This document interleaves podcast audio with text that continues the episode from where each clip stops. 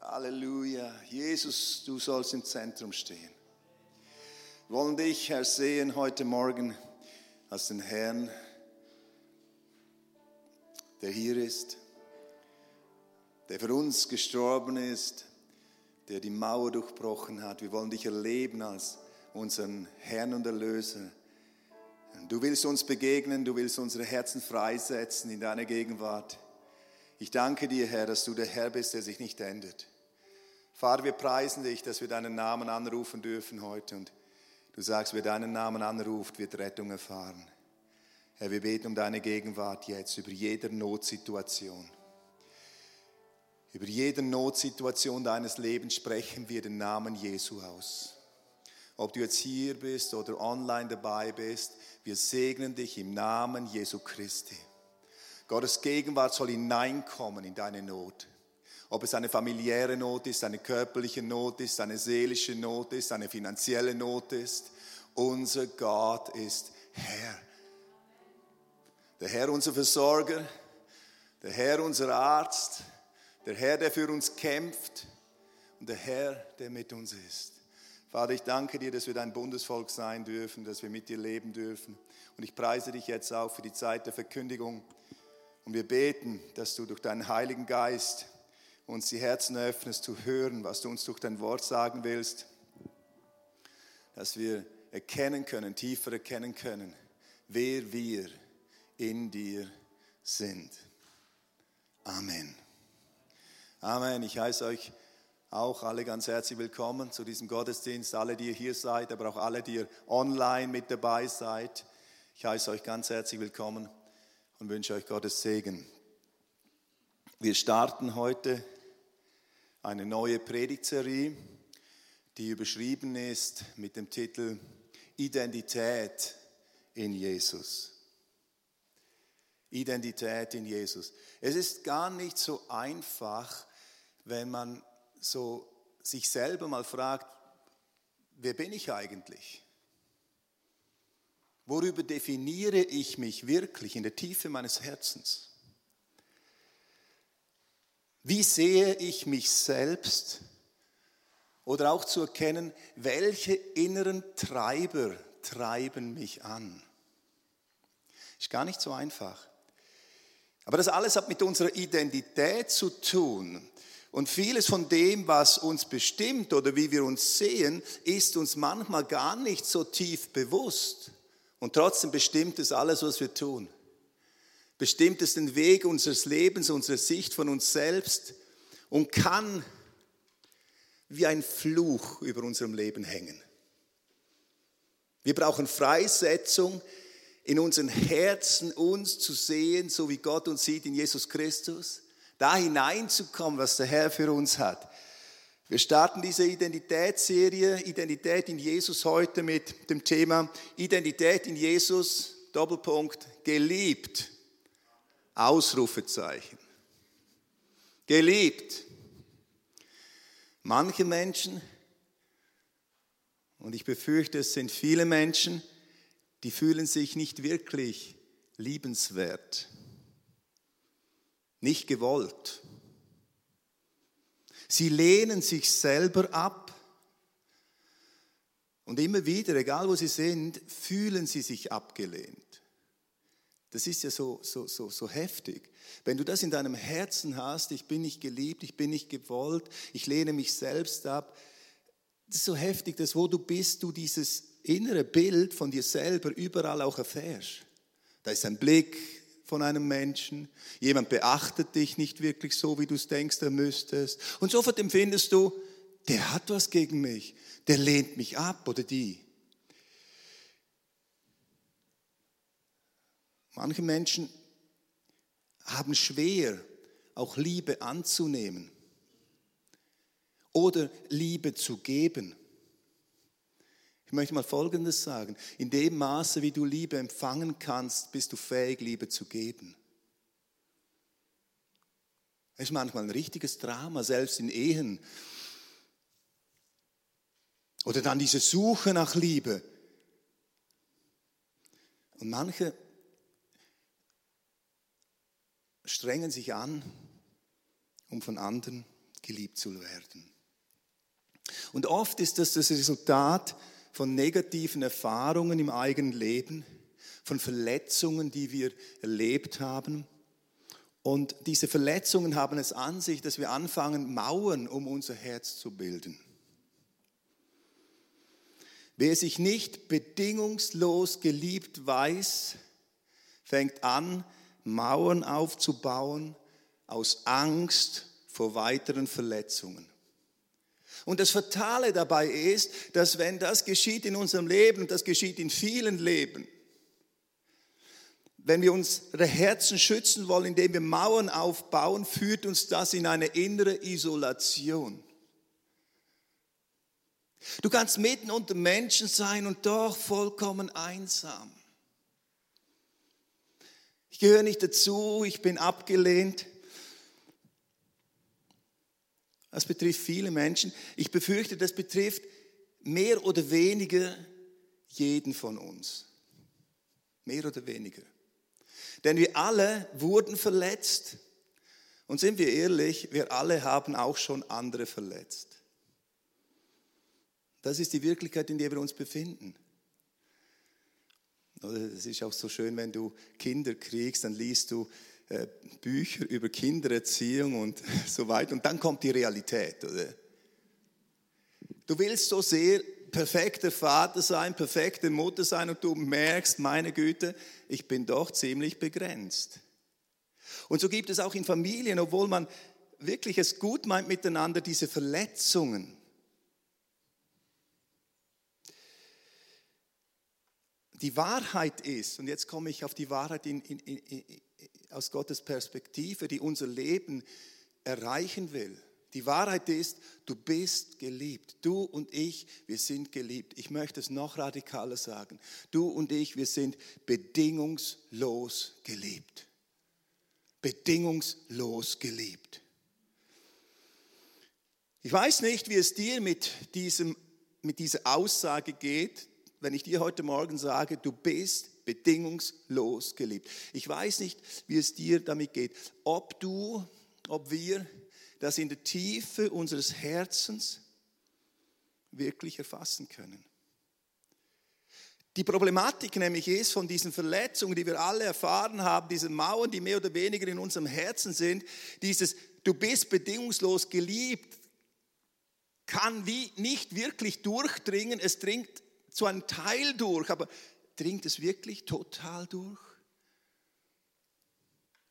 Die Frage auch hier ist, bestimmt dieses Wissen, dass ich bedingungslos geliebt bin, mein ganzes Herz? Und wenn du da mal zulässt, dass das auf dich wirkt, ich bin bedingungslos geliebt und dann anfängst dein Herz zu sehen, vielleicht ist das Erste, was passiert, ein tiefer Schmerz. Das kommt mir gerade jetzt. Ein tiefer Schmerz, der dich an Erfahrungen erinnert, an Erlebnisse erinnert, die tiefe Wunden in deinem Leben äh, verursacht haben. Aber das hat mit unserer Identität zu tun. Und deshalb starten wir diese Serie auch mit diesem Du bist geliebt, Identität in Jesus, Doppelpunkt geliebt, und zwar bedingungslos geliebt. Weil das ist das Zentrum von allem. Wenn wir in die Schrift hineinschauen, dann sehen wir, wer Gott ist. Und mit diesem Text möchte ich zunächst mal beginnen.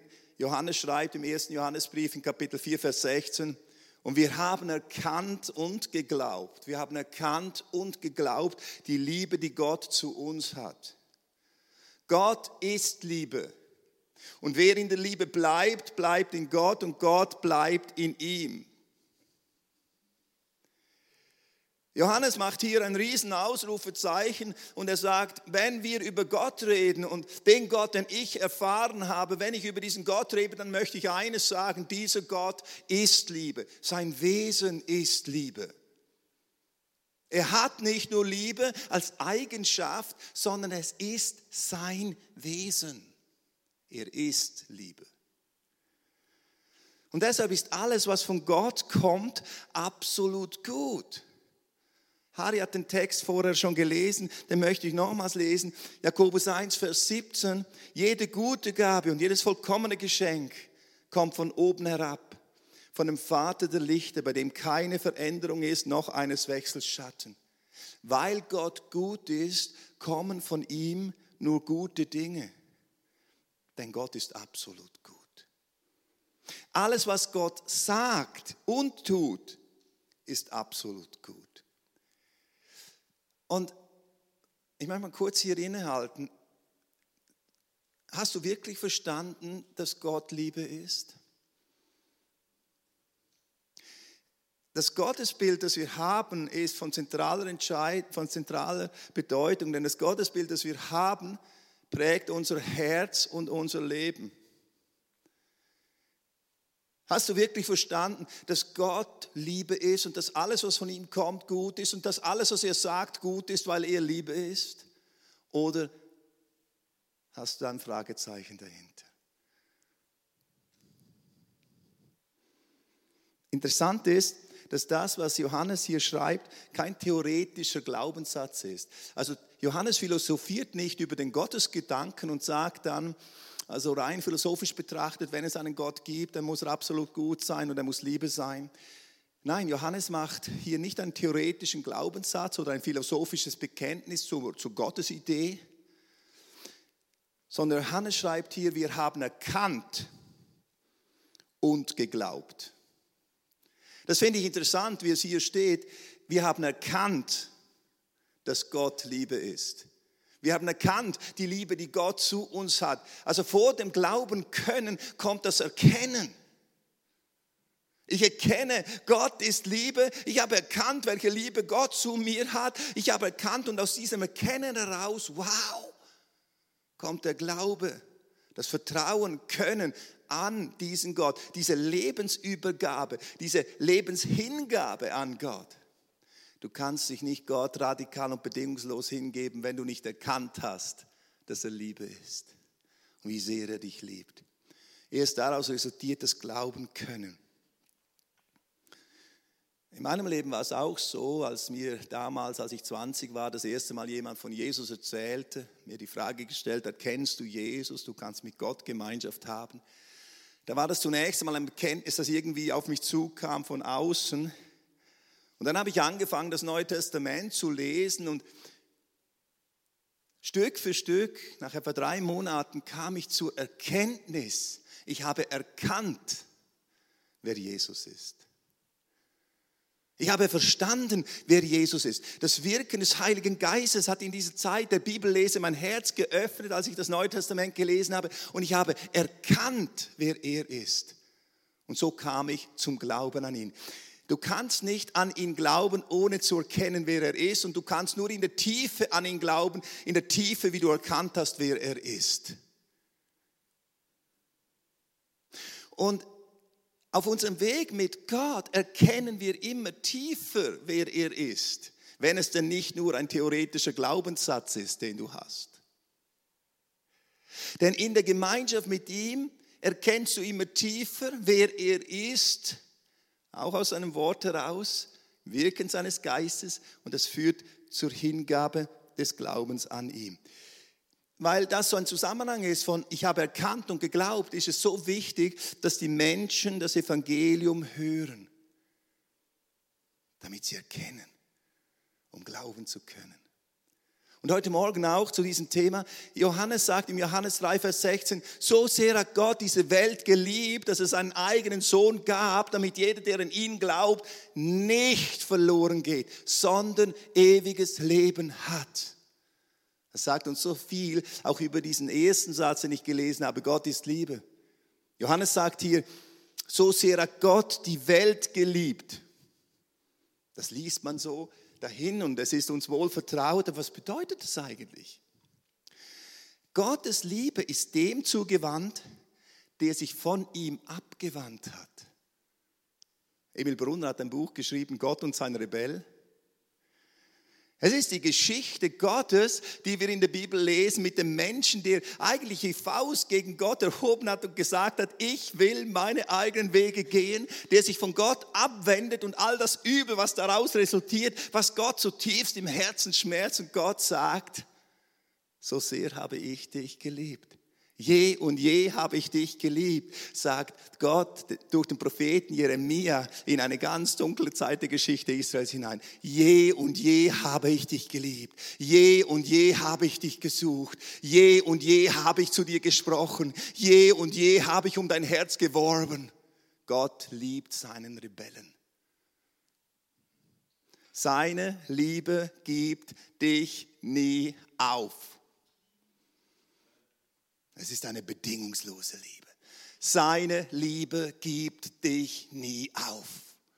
Egal wo du stehst heute Morgen, egal wo du dich befindest, hier oder online, vor Gott, vielleicht in tiefer Sünde verstrickt, Gott gibt dich nie auf. Bedingungslose Liebe. Und diese bedingungslose Liebe ist eine schenkende Liebe. So sehr hat Gott diese Welt geliebt, dich und mich geliebt, dass es seinen Sohn gab das Kreuz zeigt Gottes schenkende Liebe in einer Dimension, wie sie vorher noch nie offenbar geworden ist. Gott war immer schon der Gott des Bundes mit dem Volk Israel unterwegs. Die Gnadengaben Gottes im alten Bund, wie Gott geredet hat, Gott gehandelt hat, Gott geschenkt hat, Gott Wunder getan hat. Das ist alles Ausdruck seiner schenkenden Liebe. Aber der Höhepunkt seiner bedingungslos schenkenden Liebe ist Jesus Christus und das am Kreuz. Für mich starb er, den Tod, den ich verdient hätte. Er nahm auf sich, was ich tragen müsste. Meine Gottesferne, meine Schuld, mein Versagen, meinen Schmerz, meine Einsamkeit, nahm er aus Liebe aus sich. Bedingungslos schenkende Liebe. Und diese bedingungslos schenkende Liebe hat ein Ziel. Es ist eine bedingungslos erfahrbare Liebe. So sehr hat Gott dich und mich geliebt, dass es einen eigenen Sohn gab, damit du nicht verloren gehst, damit du nicht zugrunde gehst, damit du nicht zerbrichst unter deiner Last, unter deinem Schmerz, unter deiner Schuld, unter deiner Sünde, sondern damit du an ihn glaubst und ewiges Leben empfängst. Glaube ist empfangen, ohne leisten zu können. Ich sage es nochmals. Glauben ist empfangen, ohne Leistung zu bringen zu können.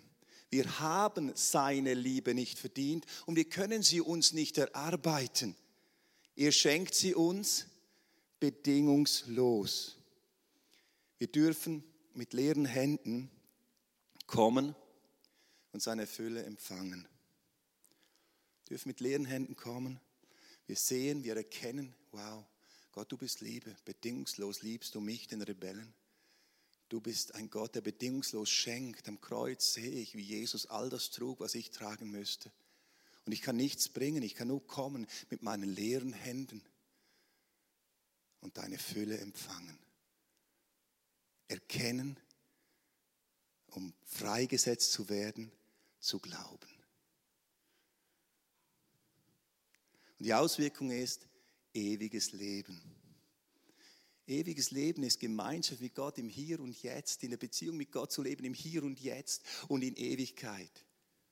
Ewiges Leben bedeutet nicht, weil wir diese schlimme Welt nicht aushalten, müssen wir uns ins Jenseits hinein katapultieren und auf ein besseres Leben nach dem Tod hoffen. Nein, ewiges Leben bedeutet jetzt diese Gemeinschaft mit Gott zu empfangen, jetzt in Beziehung zu Gott zu leben, jetzt als Kind Gottes vorangehen zu dürfen und eine Hoffnung zu haben, die über den Tod hinausgeht. Eine Hoffnung zu haben, die über den Tod hinausgeht. Diesen Dienstag war der Beerdigungsgottesdienst, Abschiedsgottesdienst nenne ich das, von Jean-Pierre. Und wenn ein Gläubiger stirbt, dann weiß ich, wohin er geht. In die Gegenwart des Herrn.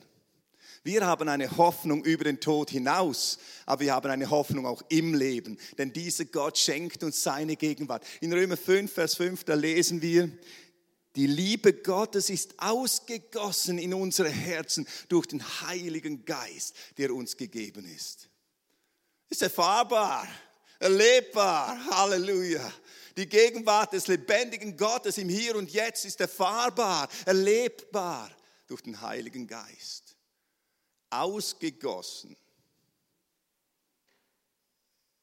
Ja, ich denke, der eine oder andere müsste wieder eine neue Ausgießung erleben. Aber das ist eine Realität, eine Erfahrung, die man macht, wenn man dies erlebt, eben von dem, was Johannes spricht. Wir haben erkannt und geglaubt und wir wissen und erfahren haben wir, dass Gott Liebe ist. Als ich da frisch zum Glauben kam, da hatte ich auch so starke Erfahrungen, auch mit der Gegenwart des Heiligen Geistes, mit seiner Liebe. Einmal, da lag ich in meinem Bett, ich habe nicht einmal gebetet, ich habe Musik gehört, Keith Green gehört und ich lag so da und hörte diese Musik. Es war Abend und plötzlich kam die Gegenwart des Herrn in so machtvoller Art und Weise über mich. Wie eimerweise Liebe goss er in mein Leben hinein. Es kam wie Wellen über Wellen und ich konnte nur noch meine Hand ausstrecken im Bett und sagen, ich liebe dich, ich liebe dich, ich liebe dich. Es ging eine Welle nach der anderen seiner Gegenwart. Noch tagelang danach habe ich vibriert unter dieser Erfahrung. Die Liebe Gottes ist ausgegossen in unsere Herzen. Ich weiß, dass Gott Liebe ist. Nicht nur, weil ich auf das Kreuz schaue und weil ich weiß, wie bedingungslos er liebt, sondern weil ich diese Liebe erfahren habe. Ich habe ihm mein Leben gegeben und erfahren, dass er Liebe ist und er begegnet mir immer wieder. Ich bin so dankbar, dass Gott erfahrbar ist, dass ich nicht alleine meinen Weg gehen muss, sondern auch in dunklen Tagen weiß ich und wusste ich, Gott hält mich und trägt mich. Er lässt mich nie im Stich.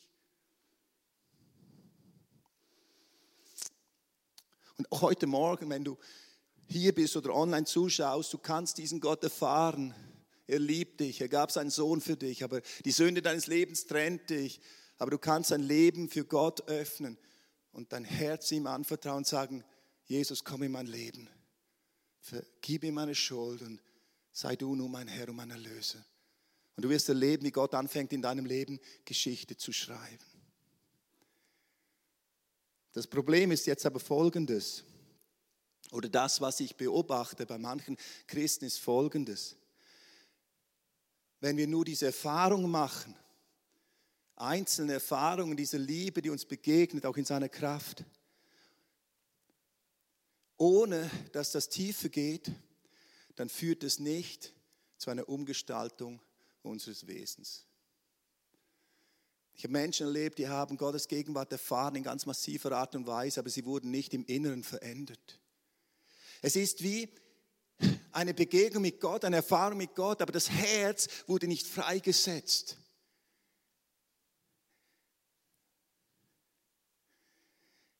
Seine Liebe soll zur Quelle und zum Fundament unseres Lebens werden.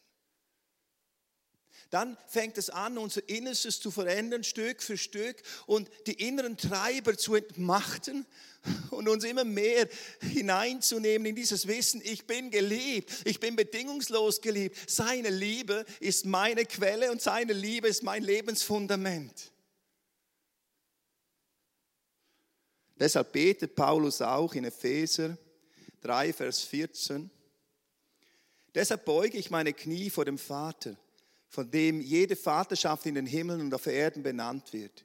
Er gebe euch nach dem Reichtum seiner Herrlichkeit mit Kraft gestärkt zu werden durch seinen Geist am inneren Menschen dass der Christus durch den Glauben, dass der Christus durch den Glauben in euren Herzen wohne und ihr in Liebe gewurzelt und gegründet seid. Damit, damit ihr imstande seid, mit allen Heiligen völlig zu erfassen, was die Breite und die Länge und die Höhe und die Tiefe ist und zu erkennen, die die Erkenntnis übersteigende Liebe des Christus, damit ihr erfüllt werdet zur ganzen Fülle Gottes. Geschwister, was Paulus hier betet, betet er für Gläubige, die Erfahrung gemacht haben mit dem Herrn. Es geht nicht darum, dass du einmal die Gegenwart des Herrn oder ab und zu mal die Gegenwart des Herrn erlebst, wie wenn du unter die Dusche steigst und das Wasser über dich rinnt und du sagst, oh, so schön, noch dürfen wir warm duschen, oder? So schön. Aber das ist eine äußerliche Begegnung und Berührung, es ist nicht eine innere Veränderung deines Wesens. Aber wovon Paulus hier spricht, ist etwas, was in die Tiefe geht, was uns im innersten Innern anfängt umzuprägen. Er bittet den Vater aller Vaterschaft. Das ist unser Gott, er ist der Vater aller Vaterschaft, er ist der Ursprung allen Seins. Von ihm hängt alles ab. Wir sind abhängig von ihm, denn er ist der Schöpfer. Und er betet, Vater aller Vaterschaft, schenke dass meine Geschwister gestärkt werden durch deinen Heiligen Geist am inneren Menschen, Vers 16. Liebe Freunde, liebe Geschwister, ich sage euch eines, wir benötigen seine Kraft. Wir benötigen seinen Geist, der unseren inneren Menschen stärkt, immer wieder neu, Tag für Tag. Denn dieser Heilige Geist ist es auch, der in uns die Augen öffnet für Jesus und uns allein freizusetzen vermag, ihm zu vertrauen. Du kannst nicht aus dir heraus Gott vertrauen, aber du kannst durch den Heiligen Geist Jesus erkennen und in der Kraft des Heiligen Geistes dich ihm anvertrauen. Wir brauchen das. Und dann sagt Paulus, und das ist so das Zentrum, auch in diesem Gebet, was mich heute bewegt, er sagt, er betet, dass Christus durch den Glauben in euren Herzen wohne. Vers 17. Dass Jesus durch den Glauben in meinem Herzen wohne. Und das ist so entscheidend und so von entscheidender Bedeutung für unsere Identität in Jesus. Du kannst viel bekennen und proklamieren, wenn es dein Herz nicht erreicht, bleibt es ein totes, religiöses, charismatisch-religiöses Bekenntnis. Es muss tiefer gehen, wenn es unsere Identität umgestalten soll. Jesus soll durch den Glauben in meinem Herzen wohnen und das permanent und täglich, auch in deinem Herzen wohnen. Ich könnte ja jetzt mal so die Frage stellen, mal so für einen kurzen Moment zur Reflexion. Wie sieht denn das aus in deinem Leben?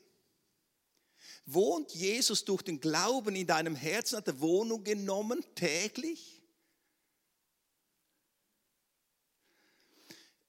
Wie kann das praktisch geschehen? Es hat mit mir zu tun und mit meiner Blickrichtung zu tun. Zunächst einmal, durch den Glauben in meinem Herzen wohnen bedeutet, dass ich meinen Blick bewusst auf Jesus richte. Eben interessant, nicht eine Introperspektive meines inneren Lebens, oder meiner Umstände, sondern ich richte meinen Blick auf Jesus. Ganz bewusst. Und ich entscheide mich, mein Herz für ihn zu öffnen. Herr, hier bin ich, eben mit leeren Händen. Ich stehe vor dir, Jesus, und ich schaue dich an. Im Psalmen lesen wir, ich habe den Herrn stets vor Augen. Das ist eine Entscheidung meines Lebens, zwar täglich. Ich sage dir eines, wenn, du, wenn, wenn Christus durch den Glauben nicht in deinem Herzen wohnt, dann wird Christus irgendwann nur noch zu einer Erinnerung deiner Wirklichkeit, aber nicht zu einer präsenten Realität deines Lebens. Jesus, ich richte heute, ist ein neuer Tag, es ist ein Tag deiner Gnade und ich richte meine Augen auf dich, Herr, und ich öffne mein Herz für dich, denn ich brauche dich. Und ich vertraue dir mein Leben an. Ich vertraue dir mein Leben an. Die, die, die, die, die Mauern unseres Herzens können wir nicht selber beseitigen. Es ist der Herr in seiner Liebe, der diese Mauern Stück für Stück abträgt, bis wir frei werden, ihm in der Tiefe zu vertrauen und zu wissen, ich bin bedingungslos geliebt. Aber wo wir vor Gott stehen und uns selbst vor Gott verbergen und sagen, Herr, du darfst nicht näher kommen, ich will äh, in dieser Isolation bleiben, kann Gott nicht durchbrechen, denn Gott wird niemals in dein Leben einbrechen. Deshalb Christus wohnt im Glauben und durch den Glauben in unserem Herzen, indem wir unsere Augen auf ihn richten, unsere Herzen vor ihm öffnen und unser Leben ihm anvertrauen und sagen, Herr, hier bin ich, handle an mir, führe mich, leite mich, ich vertraue dir. Ich weiß, du bist gut, absolut gut. In deine Arme darf ich mir werfen. Dein Wort ist gut, absolut gut. Du willst zu mir reden. Dein Geist ist gut, absolut gut und du sollst in mir wirken. Wenn wir das tun, so sind wir wie ein Baum, der in der Liebe Gottes gewurzelt ist und gegründet. Paulus sagt, damit ihr in Liebe gewurzelt und gegründet seid. Ich finde das so ein wunderbares Bild. Es ist nicht ein statisches Bild, es ist ein Bild wie von einem Baum, der lebendig ist. Ein Baum hat Wurzeln und diese Wurzeln ragen ins Erdreich hinein. Gleichzeitig ist dieses Erdreich, in dem der Baum verwurzelt ist, die Quelle, aus dem er heraus die Substanz zieht, damit er leben kann. Auf die andere Seite ist, diese, ist dieses Erdreich, in dem der Baum verwurzelt ist, das Fundament für diesen Baum. Wenn Stürme kommen, ist er verwurzelt. Geschwister, wie wunderbar ist es, was Gott mit unserem Leben will. Er will, dass, dass Jesus durch den Glauben in unseren Herzen wohne und wir in Liebe in seiner Liebe verwurzelt und gegründet sind. Verwurzelt und gegründet sind. Und die Auswirkung ist, und das ist enorm, wenn wir das mal lesen, ich glaube, keiner von uns hat das in der Tiefe wirklich erfasst und verstanden und erlebt, ist Vers 18 und Vers 19. Was ist das Ziel?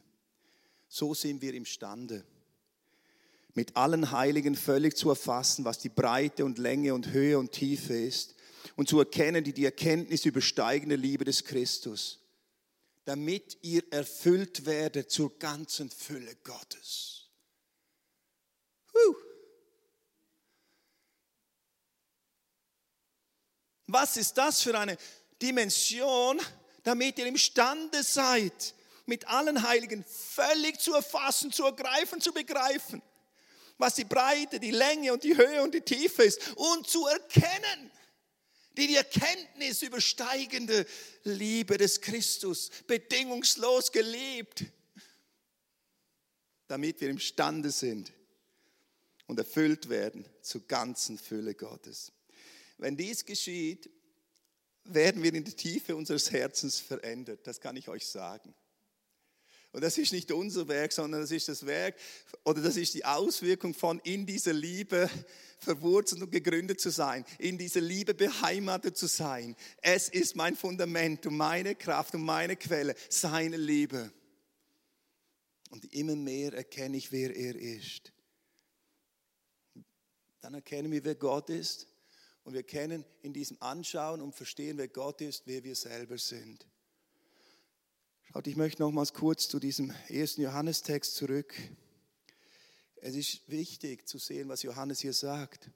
1. Johannes 4, Vers 16.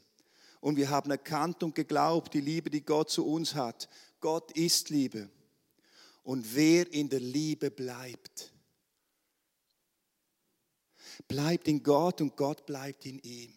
Ich verstehe das so, zentral so, dass wir das, was Paulus hier in Epheser betet, dass das Wirklichkeit in meinem Leben ist. Verwurzelt und gegründet in dieser Liebe, da soll ich drin bleiben. Christus soll durch den Glauben in meinem Herzen wohnen. Und so werde ich immer mehr in diese Dimension der Erkenntnis hineinkommen, der Länge, Breite, Höhe und Tiefe. Und die Erkenntnis Christi, seiner Liebe, wird mein Leben verändern und umgestalten. Und wer in der Liebe bleibt, bleibt in Gott und Gott bleibt in ihm. Du bist von Gott gewollt,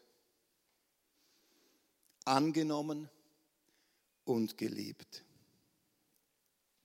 So sehr hat Gott dich geliebt, dass er Jesus für dich gab, damit du im Hier und Jetzt und für alle Ewigkeit mit ihm Gemeinschaft haben kannst. Bleibe in seiner Liebe.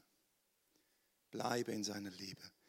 Lass Jesus durch den Glauben in deinem Herzen wohnen und sei gegründet und verwurzelt in ihm. Vater, ich danke dir, dass dein Wort Kraft hat durch deinen Heiligen Geist, dass wir tiefer erkennen.